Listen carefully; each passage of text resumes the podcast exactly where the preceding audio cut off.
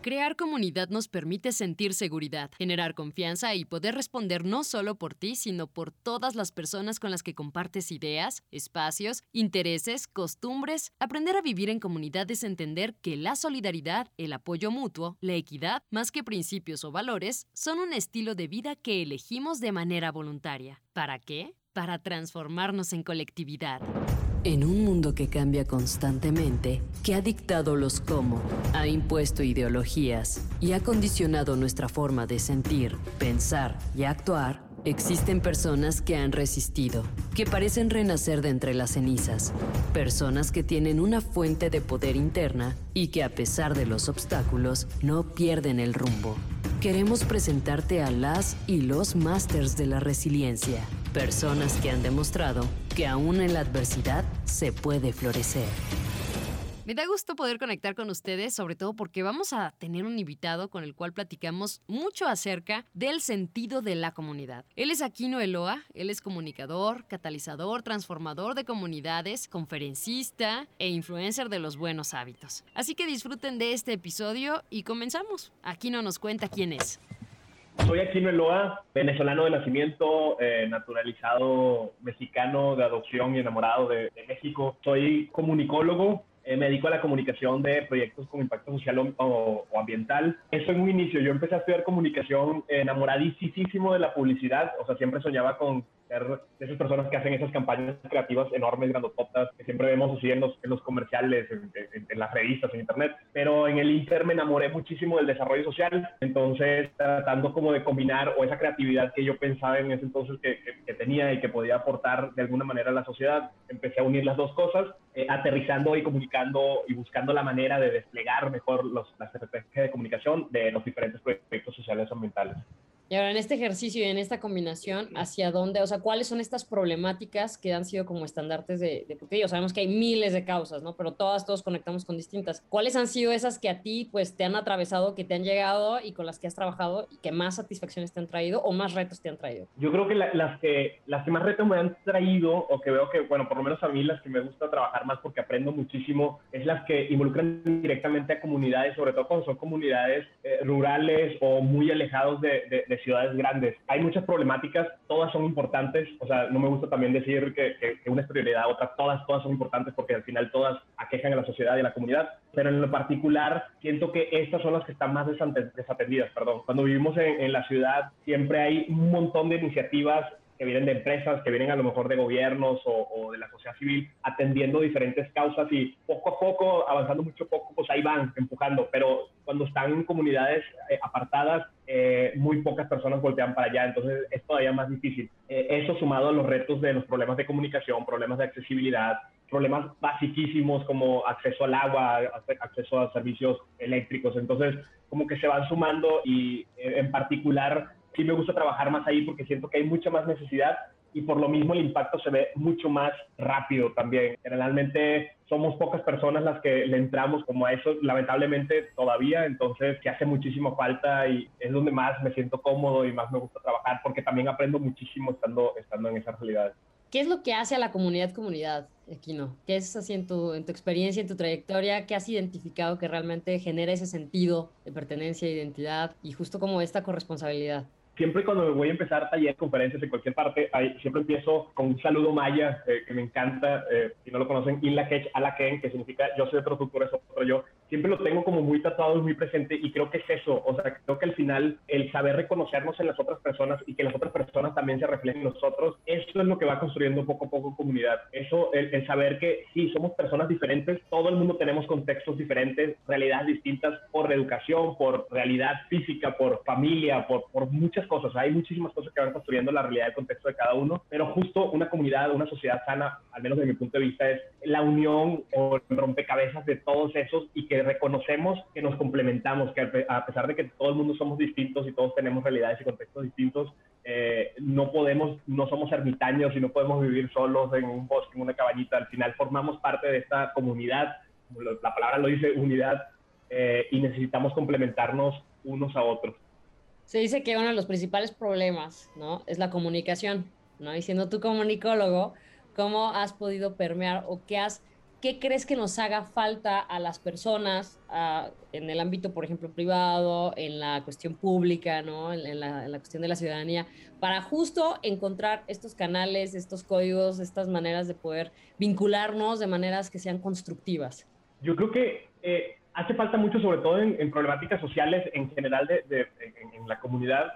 Eh, hay como muchos, muchos obstáculos y creo que son muchos culturales, por una parte, en el sentido de, no sé cómo decirlo de manera no, tan negativa, pero creo que cada vez somos más sensibles o, tratamos de hablar con más pincitas, o sea, no, hay una comunicación, y fíjate, me está pasando, no, tenemos una comunicación tan clara y tan directa, eh, obviamente de manera eh, asertiva siempre, pero creo que como comunidad estamos perdiendo esa capacidad de comunicarnos asertivamente y claramente. Creo que mucha parte es, la cultura, pero también la, digitalización de la comunicación ha quitado como ese, eh, ese acercamiento y, ese, y esa manera directa de, hablar. Entonces, eso es de manera directa uno a uno. O sea, al final eh, mandamos un emoji y mandamos un sticker, y, o sea, como la comunicación se ha perdido. Yo recuerdo, a lo mejor como hablaban nuestros abuelos, nuestras abuelas que se sentaban y, y hablaban horas, se sentaban con los amigos en un café, con las amigas y, se juntaban las mecedoras afuera de la cuadra y platicaban y platicaban y platicaban.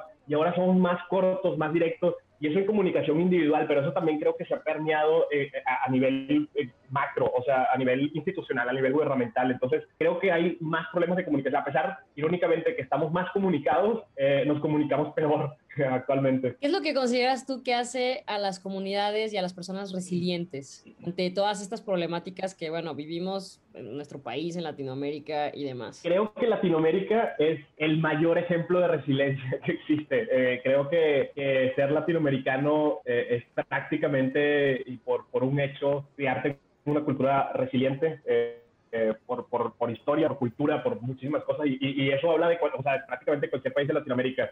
Vivimos en contextos complicados, vivimos en contextos difíciles, a comparación obviamente de, de, otros países o, de otros lugares. Eh, creo que la resiliencia la vamos construyendo desde niños en, en, los diferentes contextos que tenemos en Latinoamérica. Creo que es una habilidad, o sea, creo, creo muy, muy, muy, muy bien que es algo que construimos, que no es algo que se da aquí, es un músculo al final que vamos desarrollando como la empatía, como la creatividad, como muchísimas cosas. Y creo que los latinoamericanos y latinoamericanas somos somos súper expertos eh, eh, eh, en ese sentido. desde los gobiernos que, que, tenemos, o sea, sabemos que es un problema gubernamental extendido en casi toda Latinoamérica que, híjole, cuesta empujar a la dirección que, que queremos ir o que deberíamos ir con todos los recursos naturales que tenemos, todos los recursos humanos también que tenemos en, la región.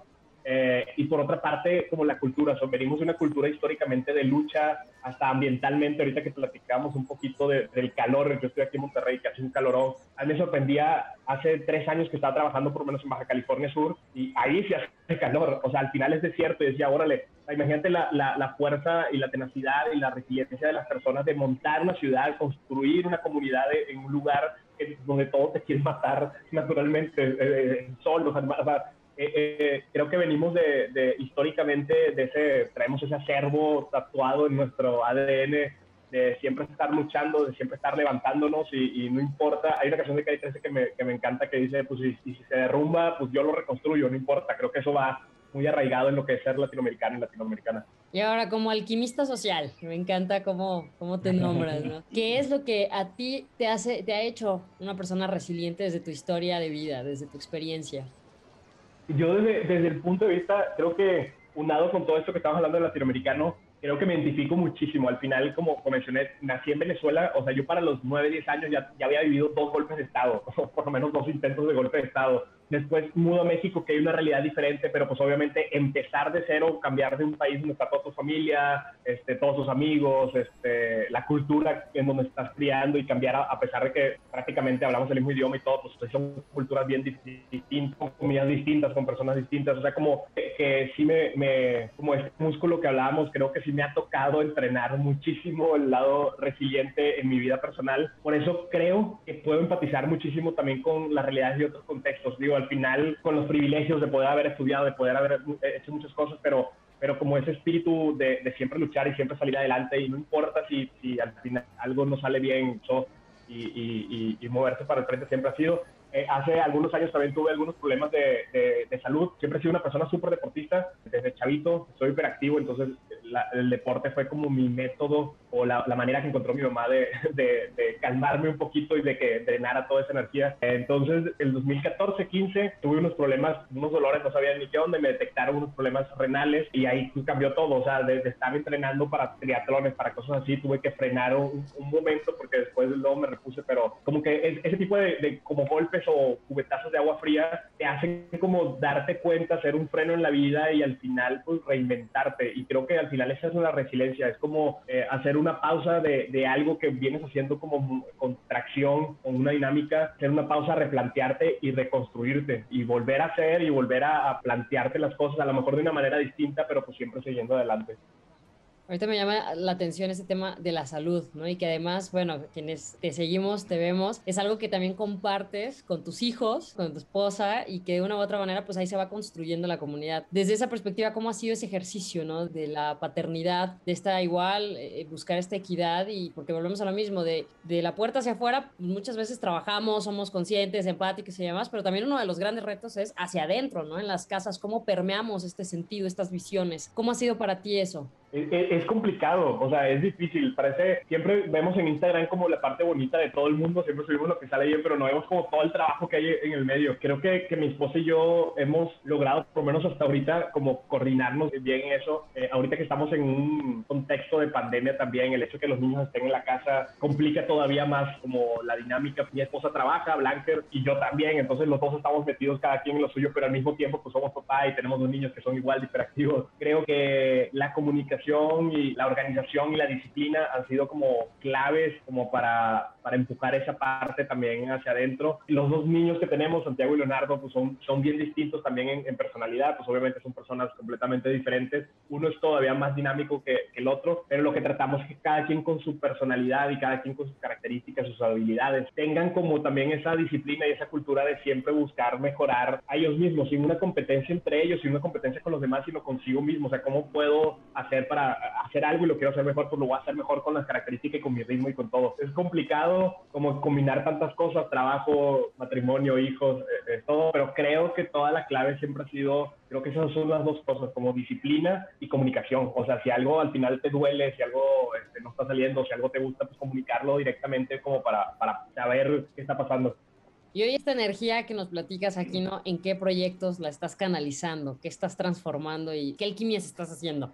Aquí, sí, aquí andamos en, en, varios proyectitos. Este, por un lado, con Alquimia, un par de proyectos ahí con, eh, con fundaciones, que estamos trabajando específicamente el lado de, de, la comunicación y el otro con alianzas con otras organizaciones que están haciendo algo parecido. Y por otro lado, también estoy coordinando la parte de comunicación de Distrito Tech. Es una iniciativa que surgió hace algunos años, hace siete años, alrededor del campus Monterrey, del, del Tecnológico de Monterrey, para que ya no busca como, como centrar la parte educativa y la parte de educación, sino que viendo hacia afuera, exactamente entonces, el proyecto me encanta desde hace tiempo. Soy un enamoradísimo del desarrollo sociourbano y una de las cosas que me llama mucho de este proyecto es justo cómo desde, desde el desarrollo de la parte vecinal o de la parte de infraestructura física en nuestro entorno podemos cambiar realidades inmensamente. O sea, es sorprendente cómo eh, ampliando un poquito una banqueta, poniendo un árbol, cambia totalmente la realidad de una colonia o de una comunidad eh, eh, en general. Entonces, estamos coordinando toda la parte de comunicación del proyecto. Pocas veces pensamos en cómo esas adversidades a las que las personas nos enfrentamos que ni siquiera estamos conscientes, ¿no? O sea, el hecho de no poder transitar en una calle porque hay un árbol, porque las banquetas no están bien, como todo eso, o sea, ¿de qué manera este tipo de proyectos consideras que van creando este sentido de resiliencia del espacio público, del espacio de la dignificación? O sea, ¿cómo, cómo lo estás viviendo ahorita y cómo lo están implementando?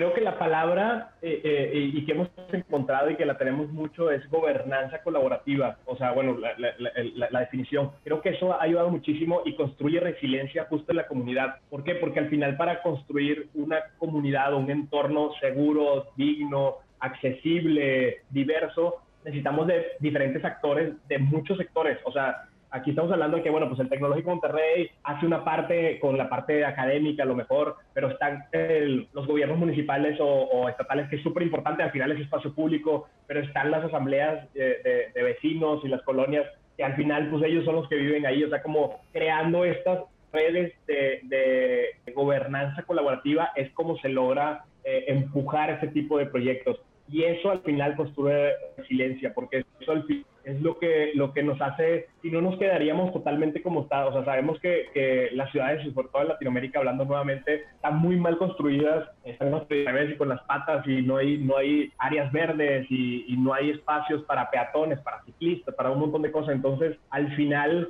justo a través de la resiliencia y la colaboración es como vamos empujando el lugar donde queremos vivir. O sea, nadie se va a hacer cargo de eso, ni gobiernos, ni academia sola, ni empresa sola. Al final tenemos que hacer como una comunión entre todas las partes que parece que estuviera, pero, pero no, solamente están pensando cada uno por su parte. Y creo que, que va por ahí. O sea, la gobernanza colaborativa construye resiliencia en la comunidad. Y ahora que te escucho, te cito. Nada para la comunidad sin la comunidad. Y justo desde ese enfoque, aquí, ¿no? ¿qué es lo que tendríamos que empezar a trabajar en lo individual hacia lo colectivo? Porque si bien vivimos en un estado de selfie constante, creo que es importante eh, hacer conciencia de las realidades de las otras personas.